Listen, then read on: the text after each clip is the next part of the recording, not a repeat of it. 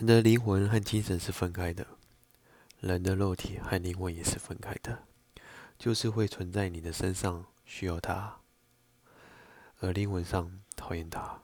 那这时候以灵魂为重，千万不要被身体吐进去，否则你就要倒大霉了。灵魂交融更重要。我们作为男人，我们同样也是找女人的灵魂，真善美，对不对？所以说，你看有些大老板的老婆多不漂亮，是不是不漂亮？不是不漂亮，而是你不懂得真正的美。为什么有些女人可以做到正宫娘娘？她能够做到那个位置上面？